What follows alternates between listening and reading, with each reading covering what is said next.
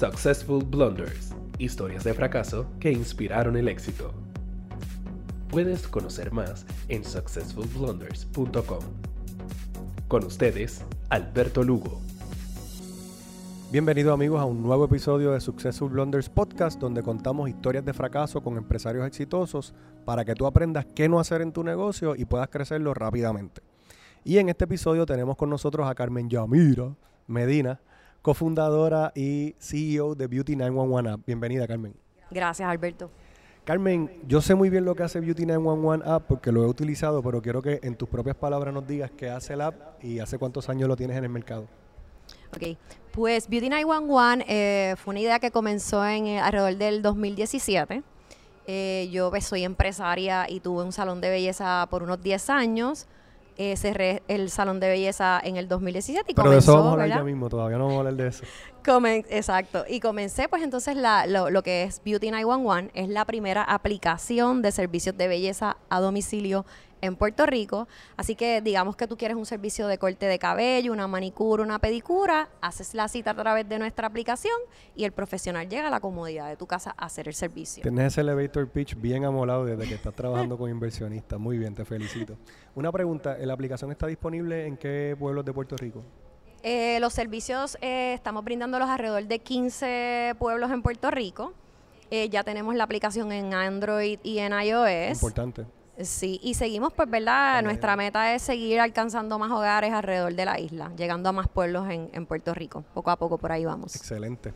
Y entonces, Carmen, vamos a lo que vinimos. Tú sabes de qué es el podcast y lo que queremos es que nos cuentes eh, experiencias de fracaso que has tenido en tu carrera profesional para que las personas aprendan de errores ajenos. Así que Claro. el, el piso es tuyo. Adelante. Pues Yo he tenido unos cuantos.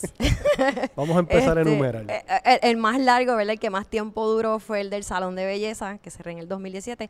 Pero te voy a hablar de uno muy especial también, que es, es un supply, ¿verdad? Un, un- Un beauty una supply. tienda, sí, una tienda donde vendía productos de belleza para el cuidado de las manos. Esto fue en el 2007. Eh, yo, ¿verdad? Eh, para comenzar la historia, realmente lo que yo lo que yo he hecho durante estos años y a lo que me he dedicado, eh, yo fui a la Universidad de Puerto Rico a estudiar, ¿verdad? Ciencias sociales, me dropié en el tercer año y luego me fui a estudiar peluquería. Eh, hice ¿verdad? dos concentraciones, como, como decimos, en, en el, en el área de, de- la industria de la belleza. Me especialicé como cosmetóloga y pues en el área también de manos y pies. Abrí un salón de belleza eh, y alrededor del 2006 o 2007 me asocié con una persona. Y en ese momento, simultáneamente, con el salón que teníamos ya, pues desarrollamos, ¿verdad? Decidimos abrir un beauty supply. Ok. Eh, yo hice ¿verdad? un estudio de viabilidad y el estudio iba muy bien. De hecho, pues hicimos un préstamo para, para hacer este negocio y, y todo, y todo muy bien, pero, pero pues a pesar de que era algo que tenía que ver con la industria de la belleza, era un una vertical muy diferente, ¿verdad? A, a A lo que era el de servicios. claro. claro. Y entonces, pues ya ahí yo no tenía experiencia, era nueva. Así que tú pensabas que como era en la industria de la belleza, pues era más de lo mismo. Exacto, no, no funciona así. Ok, Eh, continúa. sí. Eh, y, y, pues cometí, cometí varios errores. Eh, el primero fue que pues que hicimos un préstamo, ¿verdad? Para, para, para hacer este negocio. Y el préstamo pues fue una cantidad bien, bien bajita, ¿verdad? Para, ¿verdad? Si pensamos que vamos a competir con compañías que, que ya estaban establecidas, que tenían muchos, muchísimos años, que tenían mucho capital invertido en productos y nosotros no, apenas estábamos comenzando. Sí, que también son como cadenas, porque yo he visto muchos que son Sí. como una cadena alrededor de todo Puerto Rico que vende productos de belleza. Sí, sí. Eh, hay dos, hay varias. Hay una, ¿verdad? Que yo creo que, que, que, que es de aquí y hay dos o tres que son de Estados Unidos. Oh, Hay como dos o tres que son de aquí, pero las más grandes son de Estados Unidos. ¿Y cuál era el pensamiento cuando decidiste abrir el Beauty Supply? ¿Que ibas a competir así como que no, no le diste casco a que eran cadenas? ¿O cuál fue el...? el- Sí, yo, yo no le di importancia a- al, a la- al, ¿verdad? esa competencia, porque yo, yo iba enfocada, eh, o iba supuestamente, ¿verdad? Enfocarme en el área de las uñas, que eso fue, no, y no lo hice. Eh, así que pues yo, yo pensé, yo voy a hacer algo diferente, me voy a enfocar en un área muy diferente. Así que pues esto va a ser un éxito. Y pues hice, ¿verdad? Un, un estudio, vi que hacía falta un, un beauty supply eh, que vendiera ese tipo de productos en un área en particular en, área, Carolina. eh, y todo bien, nos aprobaron el préstamo. Y pues eh, el segundo error que cometí, Pero espérate, el primer, el primer tema era que hiciste un estudio de mercado a mitad, ¿se puede decir? ¿O cuál fue el primer error lo, que tú lo- catalogas? lo hice, lo hice bien. Creo que, creo que perdí enfoque en algún momento, ¿verdad? Sí. Durante, dura, en el camino. Perdí, perdí enfoque. Porque, ¿verdad? Para que el Banco de Desarrollo te, te apruebe un préstamo. Eso te iba a decir preguntar, que que fue con el Banco de Desarrollo Económico. Sí, fue con el Banco de Desarrollo y, y ¿verdad? El, el- el plan de negocios estaba muy bien hecho, Ya. Los márgenes eran buenos, etcétera. Sencillamente yo cometí errores en el camino, eh, no seguí el plan, ¿verdad? Como, como estaba diseñado y, y de ahí surgió todo. Pero es que yo creo que hay una, yo creo que es Mike Tyson el que dice que todo el mundo tiene un plan hasta que te meten un puño en la cara. este, Exacto. cuando tú haces el plan de negocio y lo vas a ejecutar, siempre pasan variables que tú no tienes en consideración en el plan. O sea que hay Exacto. muchas cosas que son eh, assumptions o, o cosas que tú piensas que van a pasar de una manera y no necesariamente pasan exacto, así. exacto. Pasaron las dos cosas. Entonces, pediste muy poco dinero, me estabas diciendo. Eh, muy poco dinero. Ajá. Luego me enfoqué en comprar todos los productos que yo pensaba que, que- o sea, yo quería, el enfoque primero era uñas, luego quería comprar todos los productos de uñas, de cabello, o sea, yo, yo quería hacer algo que era imposible con la cantidad de capital que tenía y pues los competidores que también estaban. Así que pues compré muchos productos que realmente no se vendían, no se vendieron y pues ahí comenzó la crisis este del negocio. ¿Cuánto tiempo le diste a, o sea, tú, tú sin haber comenzado empezaste a comprar inventario en lo que tú pensabas que se iba a vender, Lo que yo basado en tu experiencia en el beauty probablemente? Sí, basado en mi experiencia, yo sabía los productos que tenía que comprar, eh, basado en la emoción y en que y en Algo pensar nuevo, y esto es algo nuevo. cuando alguien entre. Sí, esto, estos son líneas nuevas de productos que van a ser una sensación, van a ser un éxito y pudiese ser, pero si tienes el capital limitado, pues no deberías invertir en, en eso. Y una pregunta, esta- ¿no, no te pasó que entonces entraba gente pidiendo algo y tú, caramba, eso tengo que tenerlo, déjame pedirlo después que ya la persona se iba? Todo eso empezó a pasar. Y entonces ahí como, ¿qué hago ahora? Eh, finalmente se me ocurrió y tuve que comenzar a comprarle a, lo- a los que realmente tenían negocios, ¿verdad? De supply de lo mismo. Yo pues ya les hice una propuesta y les compraba cantidades que, que eran considerables y ellos me daban un descuento. Pero imagínate, Sí, exacto. el margen seguía siendo bien bajo, bien poco. Y pues el tercer error que cometí fue que cuando ya veía que los números, ¿verdad?, no estaban bien, empecé a sacar dinero del otro negocio salón de belleza, wow. para cubrir los gastos de, de este Y negocio. ahí entonces está sangrando Sí. una, una vaca Sí. para alimentar Exacto. a la otra. Exacto. Wow, ese sí está duro porque, Sí. porque ya tienes un negocio que es relativamente exitoso y lo estás metiendo en, un- en un boquete. Exacto. Ok, y entonces decidiste finalmente, ¿cuánto tiempo estuviste con el Beauty Supply? Alrededor de un año. Sí, que, o sea que fue bastante rápido. eh, No sí, fue, bien dolor. rápido. Esos son los mejores cuando son bien rápidos. Sí. El salón duró bastante. Ya. Duró mucho tiempo. Y me mencionaste fuera de cámaras que también eh, en ese en ese proceso te aventuraste en otra cosa que no tiene que ver con belleza. Me gustaría Pues que nos mira, contaras un poco sí. sobre eso. En el 2017, cuando cerré el salón de belleza, eh, me fui, eh, te- tenía que hacer algo, ¿verdad? Este, y entonces me fui con esta mi mejor amiga que me propuso que fuera su socia y que nos fuéramos 50 y 50. Ella ya tenía un negocio o tiene un negocio de venta de enseres. Y entonces ella me propone, mira, esto yo estoy viviendo en Estados Unidos, pero me gustaría que tú corras esta parte en Puerto Rico y yo te voy a dar 50% de, ¿verdad? de este negocio. Suena bien. Eran, eran, eran, eran eh, enseres New Damage, lo que le llaman, y piezas New también. Son enseres que, que son, no se están usados, pero están abiertos. O... Este son, son enseres que vienen nuevos, toda, en su caja y todo, pero pues se dieron, tienen un cantazo, un, cantazo. rayacito, Sí. pero pues son nuevos. Entonces pues el precio pues baja.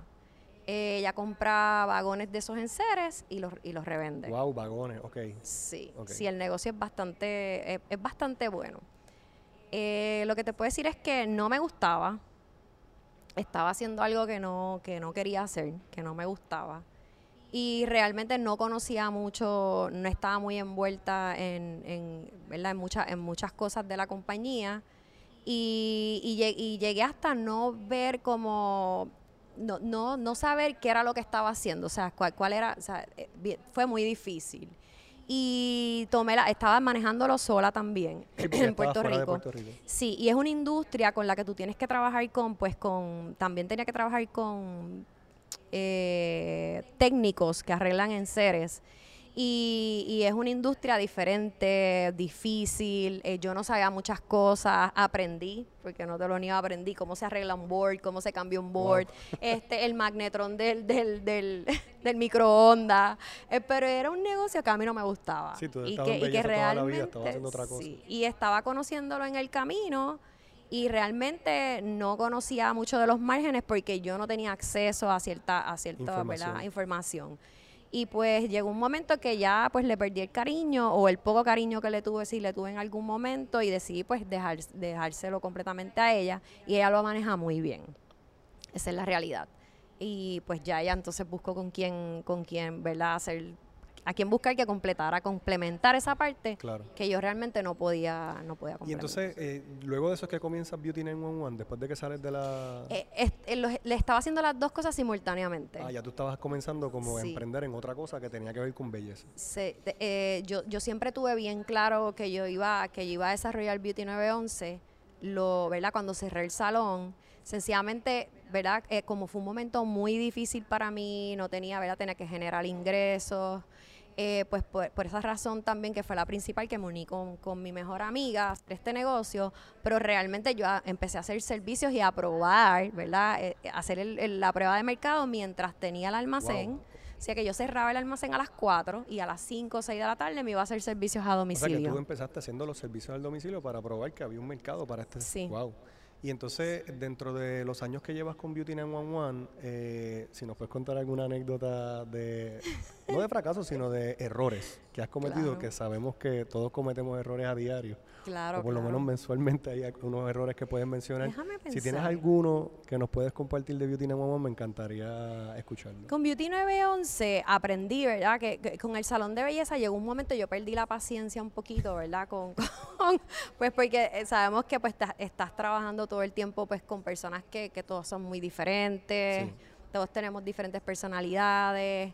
Eh, pues y, y tú quisieras que los servicios fuesen perfectos, que el cliente se vaya con una experiencia perfecta, pero no todo el tiempo sucede así. Eso es el problema en servicios, es, es bien Sí. complicado la parte de calidad. Sí, y yo pues era muy, muy, muy impulsiva cuando tenía el salón y rápido pues como que pues este, esto no funciona, pues esto, pues, pues no, o sea, corto, sí. Pero, pero en, con Beauty 911 pues aprendí que, que no, ¿verdad? Que hay unos procesos que hay que alargar, que, pasan situaciones, que no todo es perfecto y que está bien. Eh, y yo diría que eso es una de, las de las cosas que, que he aprendido. Y claro está, las métricas, ¿verdad? Que esas eran eh, eh, cosas y el área de finanzas, que era un tema del que yo no, no quería saber y no quería hablar, pues con Beauty 911, pues o sí o sí. Tienes que hacerlo. Y hasta le he cogido cariño a esa parte. La parte porque- financiera. Sí, la parte Que financiera. es bien difícil porque muchas veces los empresarios empiezan porque les gusta lo que están Sí. haciendo, pero no necesariamente Sí. conocen de finanzas o les gusta Sí. la parte de finanzas. Exactamente. No, yo te diría que, que, que eso también fue parte de, de los fracasos que yo tuve, o sea, la, la deficiencia o el poco interés que tenía por el área que es más importante. O sea, estoy en chavo en la caja, pues estamos bien. Exacto. Pero no estás proyectando a un año con lo que me mencionaste del... Sí. Yo creo que podemos recapitular sí. algunos de los, de los errores. eh, pedir muy poco dinero cuando vas a abrir un negocio que requiere inventario. Que requiere inventario. Número dos, eh, hacer un plan, yo diría, eh, poco emprendedor, porque estabas pensando en Mm. bien pequeño. Estabas pensando en una tienda, en una localización, en vez de pensar en grande y realmente fracasar en grande. Exactamente. Eh, y yo creo que lo- el tercero, que no lo hablamos mucho en el podcast porque no hablamos con muchas personas de retail, pero la parte de comprar mucho inventario sin realmente medir qué hace falta o qué estás vendiendo más, eh, pues también creo que fue un error nasty. sí, sí. Eh, realmente los productos se quedaron. Yo cerré el negocio y esos productos se quedaron por mucho tiempo ahí guardados. Ok. No se vendieron. Y entonces con el tema de, la, del- de, de los enseres, puedo, puedo detectar el... el no, no es un error realmente, es que tú a eso no le tenías cariño. Entonces No, tú, tú no, pasaste eh, por ahí como que de sí. pasada. Que, que, que cuando vayas a hacer algo, ¿verdad? Vayas a emprender, que sea algo que te, asegúrate que te guste. Sí. Este, que si, que si por lo menos no fue tu cosa favorita, que se convierta, ¿verdad? Y que, y que nada que se entere si no lo hay, Sí. vas a Eso es fracasar. algo que yo lo digo muchas veces, que el, empresar, el empresarismo no es para todo el mundo. Y número dos, que te tiene que gustar un montón, porque cuando no tienes el tiempo de irte de vacaciones o no puedes compartir con tu familia, tienes que realmente meter mano. Entonces tiene que gustarte. Sí, es mucho sacrificio. Sí. Y yo, yo, yo pienso que si tú eres buena en lo que tú haces, pues eh, si yo, por ejemplo, fuese, soy manicurista y yo soy buena en lo que hago, pues yo puedo trabajar para alguien.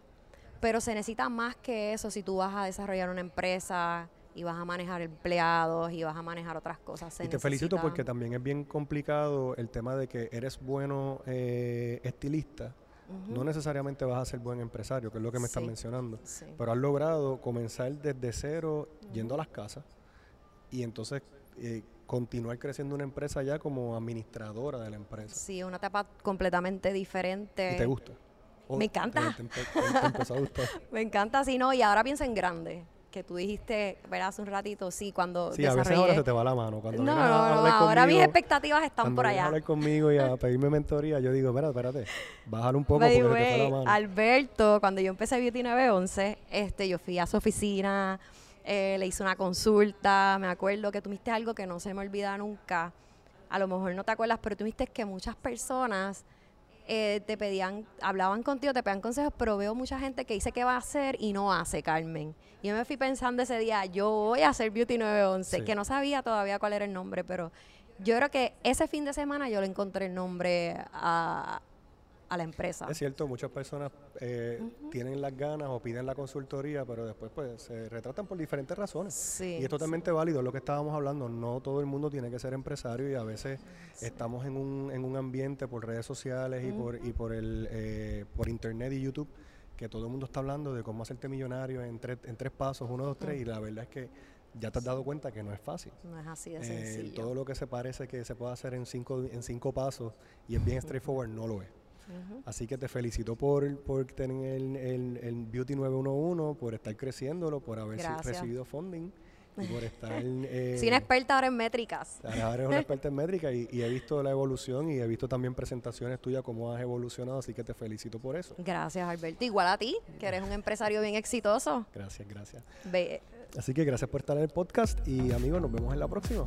Successful Blunders. Historias de fracaso que inspiraron el éxito.